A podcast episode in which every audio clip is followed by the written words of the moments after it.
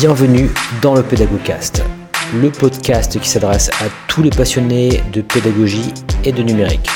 Je partage avec vous des pots de cours, des interviews, des lectures et des idées en relation avec le e-learning.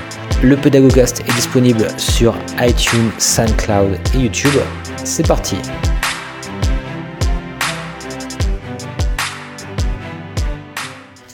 Bonjour et bienvenue dans ce nouvel épisode du Pédagogcast. Ici Julien Maurice et je voulais vous parler aujourd'hui de Learning Analytics en me basant sur un atelier que j'ai suivi qui était animé par Albert Co, que je salue au passage, euh, qui est d'ailleurs ingénieur pédagogique à Polytech Nantes.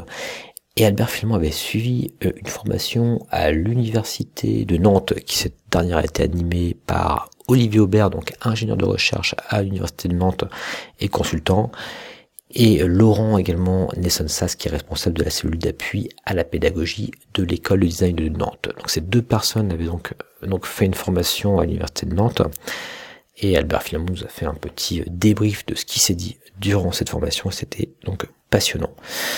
Euh, en termes de ressources, donc je vous mettrai d'ailleurs à disposition un finalement diaporama donc, qui a été réalisé donc par Olivier Aubert et Laurent Nessensas, qui est donc sous licence Creative Commons. Mais j'ai également, je me suis également fortement euh, appuyé sur les travaux cette fois-ci de Sébastien Fraisse, donc qui lui est consultant en digital learning et qui est un petit peu une référence finalement euh, dans le domaine je dirais, de, des Learning Analytics, puisqu'il est notamment l'auteur d'un LRS, on en reparlera un petit peu plus profondément, mais c'est un ce qu'on appelle un Learning Record Store, euh, donc un outil finalement, euh, donc qui s'appelle donc Trax LRS. Donc je vous invite d'ailleurs très fortement à vous rendre sur le site de Trax LRS, et vous y trouverez également cet article passionnant donc sur toutes ces questions de learning analytique, euh, de LMS, LRS, etc. On va en parler hein, par la suite du, dans la suite du podcast. Mais en tous les cas, donc c'était pour moi une source, euh, bah, une ressource très intéressante sur laquelle évidemment je me suis appuyé. Enfin, et pour terminer donc sur la partie euh, ressources, je dirais, je vous conseille de d'écouter donc un podcast de Nicolas Lozancic euh, qui donc a une émission de podcast qui est euh, assez connue finalement dans le domaine maintenant des, du e-learning qui s'appelle Ça reste entre nous. Et donc il a une émission qui porte le nom euh, Les data se font entendre, du moins un épisode qui porte le nom donc Les data se font entendre. Et c'est justement donc Sébastien Fraisse qui intervient, ainsi qu'Anne-Sophie donc euh, qui elle travaille plus dans, je dirais, la réalité virtuelle. Et donc je vous conseille très fortement d'écouter cet épisode de podcast qui est donc passionnant.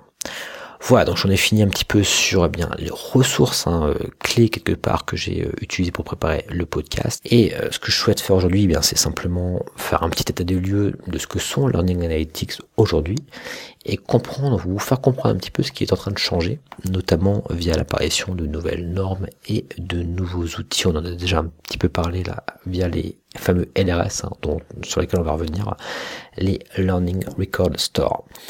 Enfin, on parlera également de quelques perspectives et pourquoi pas d'éthique et je vous donnerai encore peut-être d'autres références également. Vous les retrouverez bien sûr en lien euh, dans cet épisode et vous pourrez bien encore approfondir la question si vous le souhaitez. Alors avant de commencer, c'est quand même important que je vous donne donc une définition, on va dire, de ce que sont les learning analytics. Je vais garder hein, bien sûr ce, cette, euh, ce mot en anglais, je dirais. Euh, ça n'a pas vraiment, euh, je dirais, le même sens en, en, français, donc on va on conserve hein, finalement ce, cette terminologie. Euh, donc les learning analytics en fait consistent en la mesure, la collecte, l'analyse et le rapport de données sur les apprenants et leur contexte afin de comprendre et d'optimiser donc l'apprentissage et les environnements dans lesquels il intervient. Donc en gros l'idée, comme vous l'avez compris, c'est d'utiliser les, les datas finalement eh bien pour améliorer la formation, pour euh, la rendre plus opérationnelle, pour la rendre plus efficace par exemple. Euh, voilà, c'est un petit peu tout l'enjeu finalement des Learning Analytics. Alors tout ceci étant dit, alors de manière très concrète cette fois-ci, alors par exemple moi en tant qu'ingénieur pédagogique, eh bien qu'est-ce que je vais utiliser moi aujourd'hui comme Learning Analytic Eh bien vous allez voir que c'est des choses assez euh, classiques finalement dont je vais vous parler là. puisque je dirais qu'aujourd'hui 99% des organismes de formation, euh, que ce soit d'ailleurs en ligne ou en présence, utilisent donc certaines données déjà, hein, qui sont par exemple les notes. Les notes, ce sont de, premières données qu'on va pouvoir récupérer, par exemple sur des plateformes de formation de cours en ligne, mais également des durées de connexion. Ça, c'est des choses qui se font également euh, en général. C'est voilà, c'est à portée de, je dirais, d'à peu près tous les organismes de formation et pourquoi pas des parcours avec la possibilité de voir si des activités ont été par exemple validées, ont été complétées, achevées, etc. Donc voilà, en gros, je dirais que là ce que je viens de vous dire, note, de connexion, activité validée, c'est de manière assez classique ce qui se fait. Euh, et par exemple, alors pourquoi Tout simplement parce qu'aujourd'hui c'est quelque chose qui est très utile notamment lorsqu'on veut eh bien financer des formations hein, via les OPCA par exemple. Les OPCA en général, eh bien elles vont exiger qu'un apprenant, si jamais c'est une formation en ligne, eh bien elles vont exiger que l'apprenant passe tant de temps sur cette formation et c'est ce qui va quelque part euh, valider, on va dire, euh, la formation, qui va prouver quelque part que eh bien l'enseignement a été donné. Alors bien sûr c'est quelque chose de critiquable parce qu'on sait très bien que c'est pas puisque quelqu'un a passé euh, par exemple deux heures sur une formation, eh bien qu'il a retenu quelque chose. Mais bon, en tout cas c'est un premier niveau on va dire de learning analytics, c'est des choses qu'on utilise hein, de manière assez euh, assez courante et voilà, même si c'est des choses quand même, c'est vrai, bon, dit comme ça, c'est des choses très euh, très simplistes finalement. C'est quand même bien que ça existe. Hein, c'est déjà euh, c'est déjà très bien qu'on puisse avoir de manière assez simple ce type de données, puisque bon déjà avec ces éléments de durée de connexion, de notes, d'activité validée ou échouée, etc. Ça nous donne déjà des premiers éléments qu'on peut analyser et on peut pourquoi pas eh bien faire de la remédiation grâce déjà à ces euh, à ces données. Bon, ceci dit, évidemment, toute chose euh, tendant à s'améliorer, eh bien, on va, euh, on a aujourd'hui des outils qui nous permettent d'aller bien plus loin que euh, ces simples, ce simple degré donc d'analyse. Et on va en parler eh bien quasiment tout de suite. Mais avant cela, finalement, on va parler donc d'un, d'un, on va dire d'un standard qui permet justement, eh bien, de récupérer toutes ces premières données un petit peu assez basiques, hein, euh, qui est tout simplement le format SCORM. Alors, qu'est-ce que le SCORM? À la base, le but finalement de ce, de ce format SCORM, finalement, c'est de permettre à plusieurs outils de communiquer entre eux et de permettre par exemple à une plateforme d'extraire finalement ces données, des données de learning analytique, encore une fois de type note, direct connexion, etc. Même si quelque part l'objet d'apprentissage n'a pas été créé sur la plateforme. Alors juste pour être un petit peu plus précis hein, dans ce que je suis en train de vous expliquer, euh, souvent je prendre l'exemple par exemple de la plateforme très connue, on va dire le LMS très connu qui est Moodle, et souvent on va faire eh bien des, des, espaces de cours Moodle, mais on va pouvoir y associer pourquoi pas des, euh, des formations qui sont réalisées ou des modules de formation réalisés sur des outils auteurs type par exemple Storyline. Eh bien il faut savoir que en général, souvent ce qui se fait, c'est qu'on va tout simplement exporter Storyline, on va exporter le module au format SCORM. Et Moodle étant également donc une plateforme donc qui reconnaît le SCORM, on va intégrer ce, bah, ce module en tant que ressource SCORM, je dirais, ce qui va permettre finalement aux deux outils de communiquer. Ça veut dire qu'un apprenant concrètement, bah, il va rentrer dans son espace sur sa, sur sa plateforme de formation, que ce soit Moodle ou une autre plateforme d'ailleurs, il va donc accéder donc au module, il va compléter le module, pourquoi pas répondre à des questions au sein de ce module, et tout eh bien va remonter, toutes les données vont remonter au niveau de Moodle, on saura, enfin au niveau des rapports de Moodle on va dire, on va savoir combien de temps il a passé, quelle note il a eu, etc. Donc ça c'est quand même quelque chose de très intéressant, c'est euh, voilà, c'est quelque chose qui est beaucoup utilisé aujourd'hui. Euh, je dirais que c'est un standard qui, euh, qui est assez populaire, hein, le SCORM. voilà, même si aujourd'hui on a tendance à à estimer bon qu'il est qu'il est vieillissant. Hein. On va on va reparler un petit peu bah, par la suite justement avec euh, donc l'arrivée de nouveaux standards. Force est de constater qu'il est encore très utilisé et qu'il est très utile finalement pour ce besoin justement encore une fois de faire communiquer deux outils de type web finalement ensemble. Alors tout ceci étant dit, justement, eh bien, aujourd'hui, euh, on s'est bien rendu compte, encore une fois, que il y avait des choses qui n'étaient pas forcément réalisables via le SCORM, via ce standard, donc qui est assez, donc finalement, encore une fois, assez vieillissant. C'est pourquoi euh, aujourd'hui une nouvelle norme, enfin une nouvelle norme, c'est un, un bien grand mot parce que c'est une norme qui maintenant existe ou un standard qui existe depuis déjà 5 ans est apparu et ce standard s'appelle le XAPI, également appelé Alors, de manière très pratico-pratique, alors qu'est-ce que va permettre, euh, quelle innovation je dirais apporte ce, ce nouveau standard XAPI Eh bien, il permet finalement de structurer euh, ces données un petit peu comme on le ferait via un langage de type humain, c'est-à-dire en, en, exprimant une data, on va dire, avec un sujet, un verbe et un complément. Et il va nous permettre comme ça eh bien, de créer autant de rapports, je dirais, de designer quelque part euh, les learning analytics que l'on souhaite extraire suivant un petit peu ses besoins. Et on va pouvoir par exemple avoir des informations de type Marie a terminé le module, Jean a répondu oui à la question 3, Jérôme a partagé ce document avec Fabrice. Voilà, un petit peu des choses comme ça qu'on va pouvoir extraire grâce à ce format, à ce nouveau standard, donc XAPI. Alors, bon, pour un petit peu justement euh, comprendre ben, quelle est la différence, qu'est-ce qu'apporte réellement, donc au-delà de, ce que je viens de vous dire, euh, je souhaite aller un petit peu plus loin justement pour vraiment que vous puissiez, vraiment si on vous pose la question, qu'est-ce qu'apporte XAPI par rapport à SCORM, eh bien on va aller un petit peu plus loin là-dessus et vous allez tout de suite comprendre pourquoi cette question est vraiment d'actualité et même si aujourd'hui encore une fois on est encore beaucoup sur du SCORM, euh, il me semble que qu'à l'avenir XAPI va devenir vraiment le la référence euh, en matière donc de, de standard quelque part. Et euh, et puis bah, XAPI va sans doute sous une échéance plus ou moins longue, on va reparler justement de, de ces côtés un petit peu stratégiques, eh bien être, euh, je dirais, présent dans la quasi-totalité euh, des outils qui permettront eh bien, de, de, créer, de mettre en place des formations. Alors avant d'aller plus loin, eh bien, je vais simplement euh, consulter avec vous. Alors je vous mettrai d'ailleurs le, lien euh, dans, dans les notes finalement de, de, cette émission. Eh bien, un tableau donc qui est présent sur le site xapi.com qui compare justement le format XAPI avec le format SCORM de manière très pratico-pratique.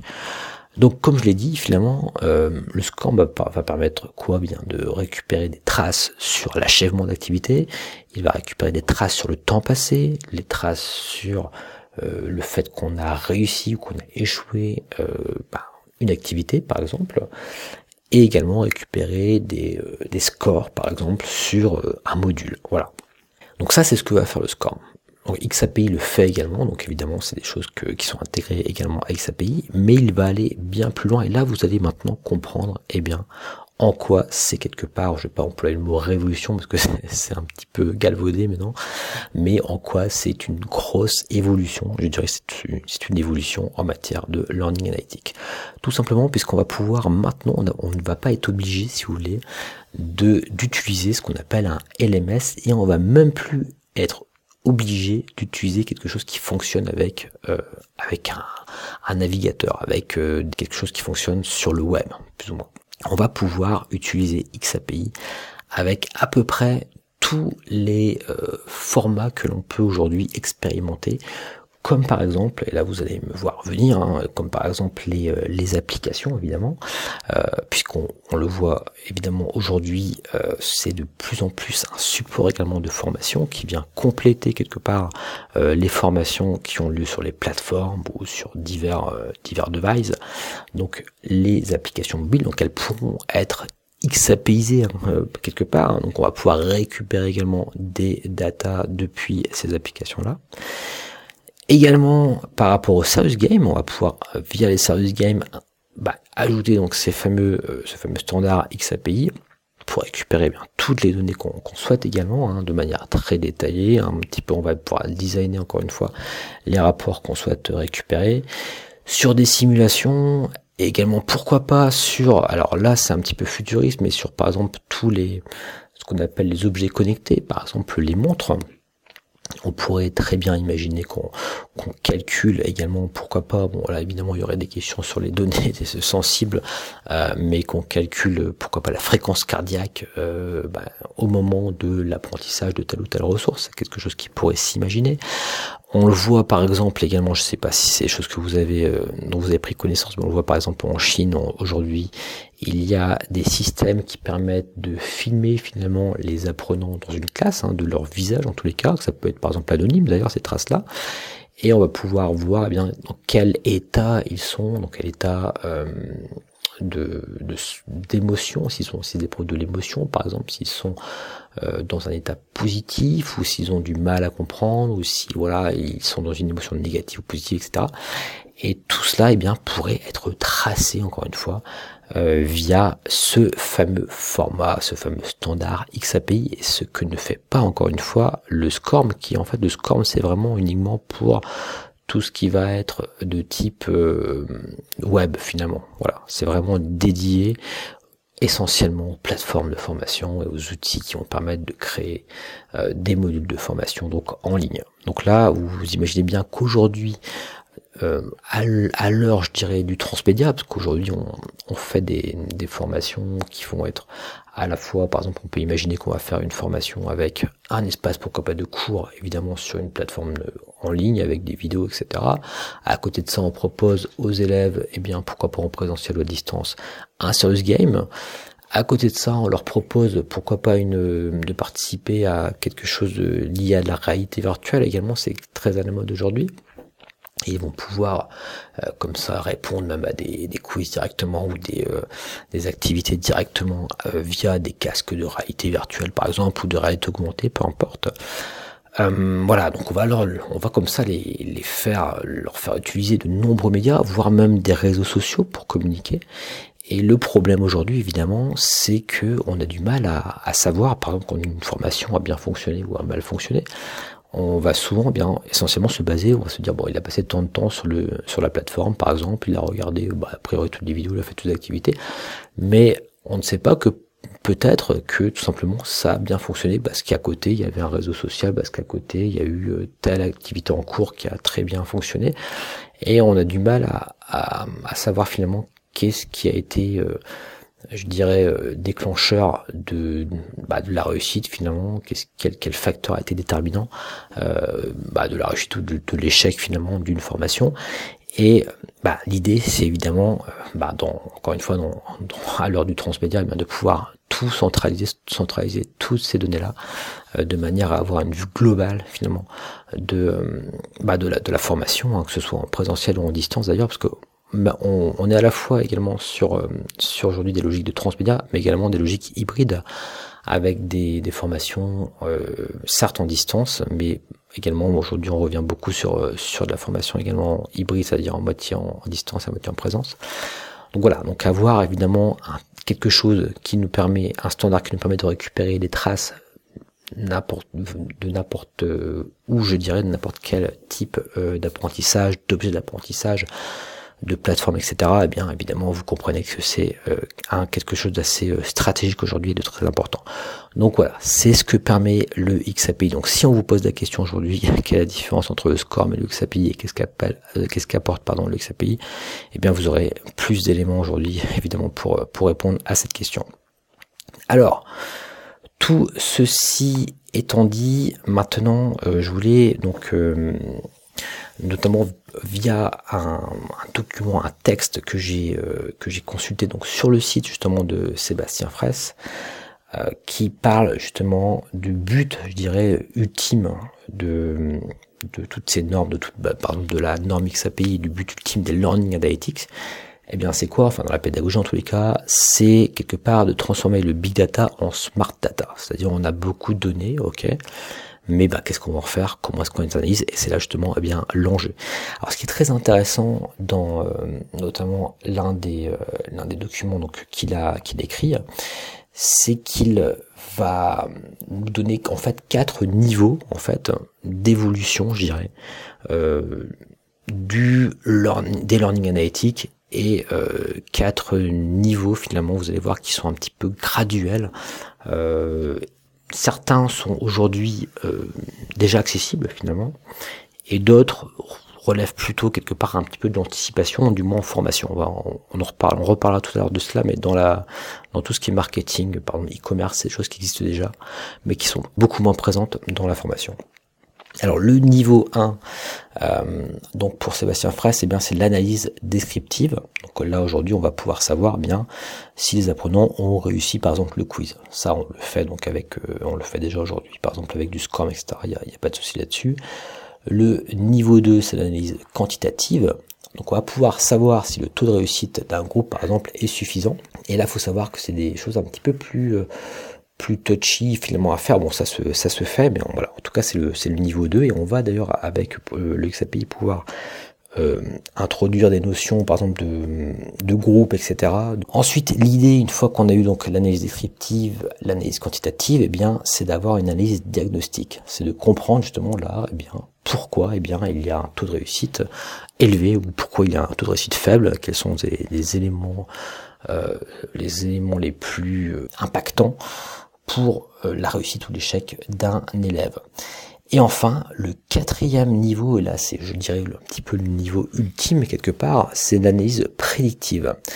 Là, l'idée finalement, euh, c'est, alors j'ai noté quelques points très intéressants par rapport à cette analyse prédictive, c'est par exemple de savoir eh bien quel contenu serait le plus utile pour préparer un examen, par exemple.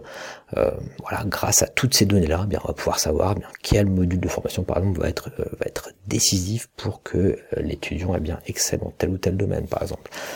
Quel format également semble mieux convenir à un apprenant Donc on pourrait, grâce aux traces, eh bien, se rendre compte eh bien, que quelqu'un apprend plus de telle ou telle manière. Hein, notamment, euh, des personnes sont un petit peu plus à l'aise avec, euh, par exemple, la vidéo, d'autres l'écrit, ou bien tout simplement par l'interactivité, etc. Il y a différents euh, profils, je dirais, cognitifs et des profils d'apprenants quelque part.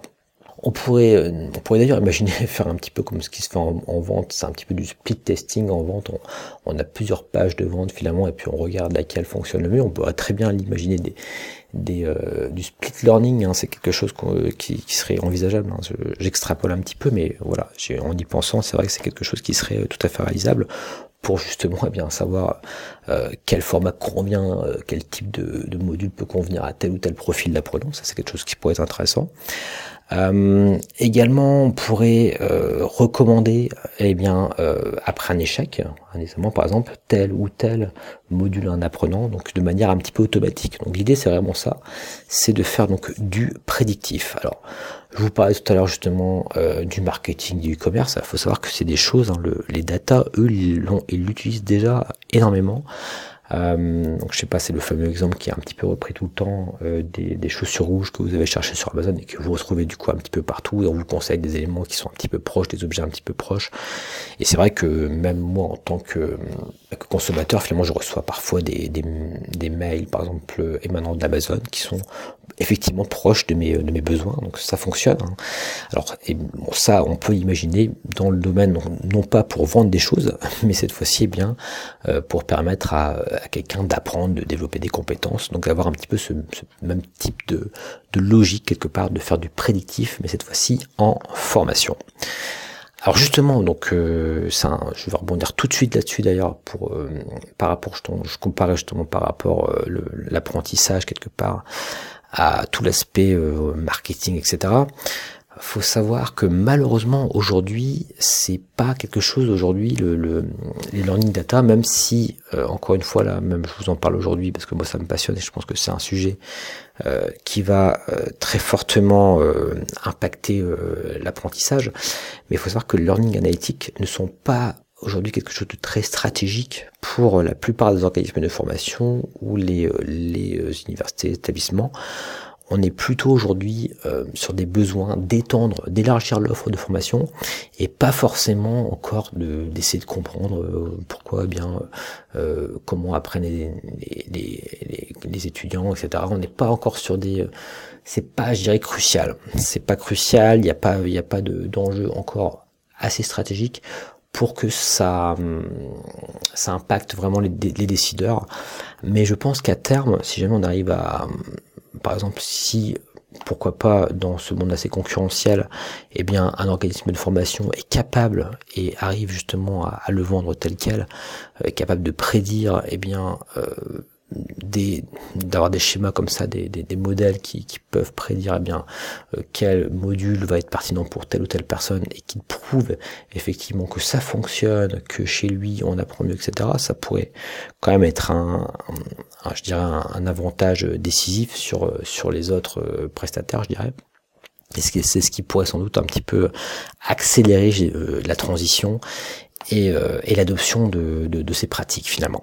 Donc voilà, encore une fois, aujourd'hui, c'est pas quelque chose qui se fait. je vous, je vous l'ai dit hein, juste un petit peu plus haut. Moi, aujourd'hui, ce que j'utilise dans, mon quotidien, je dirais, hein, ça va être les durées de connexion. Je vais créer des parcours, euh, des, des parcours conditionnels, des choses comme ça, des choses assez développé, je dirais, mais ça, mais, bon, en termes de learning analytics, je vais pas forcément très très loin en général dans, dans ce que je fais, parce que tout simplement, j'ai pas forcément le besoin ni tout le temps la, la demande quelque part. Euh, mais aujourd'hui, on en est plus, euh, enfin, ce dont je vous parle, par exemple, euh, l'analyse prédictive, etc. C'est plus des choses qu'on retrouve aujourd'hui dans des programmes de recherche, par exemple. C'est voilà, ces choses qui émergent, mais plutôt qui sont vraiment pour le coup de l'innovation. Voilà. Et, et, dans le marketing et, et, la vente, c'est pas d'innovation, c'est déjà clairement euh, dans les, euh, bah, dans les, dans les outils, dans les, dans les plateformes, etc. C'est déjà euh, intégré. Donc voilà, il y a, c'est un petit peu, ça a deux vitesses, mais en tous les cas, euh, mon intime conviction est qu'on y arrive un petit à petit, et, c'est quelque chose qu'il faut vraiment suivre en particulier aujourd'hui, hein, à l'heure encore une fois du, du transmédia ou, et des, des, objets connectés, où ça va devenir vraiment essentiel de pouvoir récupérer un petit peu tout. Voilà, tout ceci étant dit, maintenant on va passer à une, à une autre partie qui concerne justement ben, les outils, les plateformes. Et là, justement, quelque chose de très important euh, que je voulais, ben, une information importante évidemment, un, contenu important que je voulais vous transmettre dans ce podcast, et tout simplement aujourd'hui eh bien la présence de ce qu'on appelle les LRS, c'est des outils un petit peu émergents qui sont les Learning Record Store. Alors il faut savoir qu'aujourd'hui, on, je vous l'ai expliqué tout à l'heure un petit peu, on récupère surtout les toutes les learning analytics sur des plateformes euh, de type LCMS ou LMS Learning Management System, euh, voilà encore une fois type Moodle, Blackboard, etc. Et euh, c'est vrai que c'est un besoin, c'est un besoin très important sur cette plateforme-là. D'ailleurs, j'ai remarqué que sur Moodle, notamment, un plugin qui s'appelle Configurable Report est très téléchargé. Ils l'ont les 10 premiers, donc c'est vraiment, il y, a, il y, a, vraiment un gros gros besoin, il y a un gros enjeu là-dessus. Mais euh, il faut, faut voir qu'aujourd'hui, il y a de nouvelles plateformes dédiées cette fois-ci euh, au Learning Analytics qui sont en train d'apparaître et donc qui sont encore une fois les Learning Record Store. Alors l'idée c'est quoi? Eh bien, c'est tout simplement justement, là je vous parlais tout à l'heure du fait qu'on va pouvoir apprendre sur différents types euh, bah, de devices, différents, des serious games, des, des applications, des réseaux sociaux, etc. Eh bien, l'idée c'est de, de faire des liens finalement vers de tous ces outils-là, donc grâce encore une fois au format XAPI, et de faire des ponts pour pouvoir récupérer toutes les données, eh bien, vers de centraliser un petit peu toutes ces données-là, vers un dépôt quelque part, une base unique, euh, qui sera justement, qui, qui est, hein, parce que c'est déjà opérationnel sur certaines plateformes, qui, qui sont, je dirais, les LRS, donc Learning Record Store. Alors, je vous ai d'ailleurs parlé, eh bien, euh, tout à l'heure du LRS euh, français, donc euh, là, je vais faire un petit peu de publicité, hein, mais il le mérite bien. Euh, donc qui est créé donc par Sébastien Fraisse, qui est TraxLRS. Donc ça, c'est un projet hein, pour le coup qui est, qui est français, qui est également open source. Euh, donc c'est particulièrement intéressant. Alors je n'ai pas vraiment encore, pour être honnête, vu concrètement comment ça fonctionne, comment est-ce que les données sont récupérées, voilà, si c'est des, des, choses qui qui sont aujourd'hui, euh, on va dire, assez euh, assez intuitives, assez simples quelque part à mettre en place. Je pense qu'aujourd'hui on en est encore au début, hein. euh, mais en tout cas, donc c'est c'est une initiative qui est très intéressante et je vous invite vraiment à aller sur ce site donc Trax LAS. Il y a d'autres outils sur le marché et notamment un autre outil. Alors il y en a, il y en a, il y en a quelques-uns et je dirais pas qu'il y, en a, qu'il y en a énormément, mais il y a, il y a je sais pas, il y a peut-être peut-être une dizaine d'outils, j'imagine, euh, dans, dans ce domaine-là. Et j'ai l'impression que le plus connu, quelque part le plus utilisé, est un outil américain qui cette fois est propriétaire et qui s'appelle, il me semble qu'il est propriétaire en tous les cas, et qui s'appelle Learning Locker et euh, il semble que c'est aujourd'hui la plateforme la plus utilisée, le LRS le plus utilisé, euh, puisqu'a priori euh, ils sont les Américains ou les Anglo-Saxons sont un petit peu en avance, et eh bien sur ces questions-là. Donc voilà, je vous invite en, tout cas à, aller voir donc ces, ces, deux outils déjà pour commencer, puis comme ça vous pourrez vous faire une petite idée. Et, vous pourrez en découvrir comme ça encore encore d'autres. Donc voilà un petit peu pour la question euh, des LRS. Donc vous l'avez bien compris, hein, l'idée c'est vraiment d'avoir une plateforme dédiée aux data euh, qui va centraliser un petit peu eh bien euh, bah, tout ce qu'on toutes les traces finalement d'apprentissage qu'on va pouvoir encore une fois designer comme on le souhaite hein, grâce au, XAPI et dont on va pouvoir retirer quelque part euh, les enseignements, euh, bien tout simplement pour, euh, pour améliorer hein, les, formations, etc. Voilà, bon bah j'en ai un petit peu, je, pense qu'on a fait un petit peu le, tour de la question. En tous les cas, voilà, bon vous l'avez bien bien compris. personnellement, je trouve que ce, ce genre d'initiative est, est, assez passionnant et je pense que on n'a pas fini d'en entendre parler. Euh, d'ailleurs, à l'heure où j'enregistre ce podcast, je sais que Sébastien Fraisse sera, moi je, suis euh, fortement impliqué dans les euh, Moodlers français finalement, enfin fortement impliqué, je, c'est vraiment une communauté que, que je fréquente beaucoup, je dirais. Et il sera présent donc au Moodle Moot, donc finalement de cette année. Donc j'espère pouvoir eh bien, eh bien échanger avec lui sur sur toutes ces questions là. Euh, et je voulais également simplement, avant de terminer le podcast, vous donner quelques autres, euh, voilà, autres pistes d'exploration, euh, car il faut savoir qu'il y a aujourd'hui beaucoup de groupes de recherche qui travaillent sur cette question justement de learning analytique, comme le projet Hubble par exemple, le projet Stella. Au niveau des réseaux internationaux, il y a le projet Solar, le projet LAS, LAS Project. Bon, je vais pas forcément tous vous les, vous les lister. Mais il faut savoir qu'il y a des initiatives également sur des, plateformes, cette fois-ci de LMS, euh, sur Fun par exemple, France Université Numérique, euh, avec il y avait un outil développé par Olivier Aubert justement sur l'analyse des forums. Et il y a également des initiatives du côté d'Open Classroom euh, sur toutes ces questions-là. Évidemment, tous les acteurs s'en saisissent. mais encore une fois, ça reste encore assez timide, c'est plutôt encore de l'ordre de l'expérimentation. Mais voilà, ce que je dis aujourd'hui, peut-être que dans un an ce sera plus du tout valable, qu'il y aura vraiment une explosion, euh, et ce serait pas forcément étonnant quelque part de ce domaine-là dans euh, la formation. Voilà, bien écoutez, euh, on va s'arrêter là. Euh, surtout, eh bien, ne manquez pas donc les différents liens peut-être que je vais vous mettre après l'émission si tout cela vous intéresse. Et puis, je vous dis à très bientôt eh bien, pour un nouveau Pédagogast.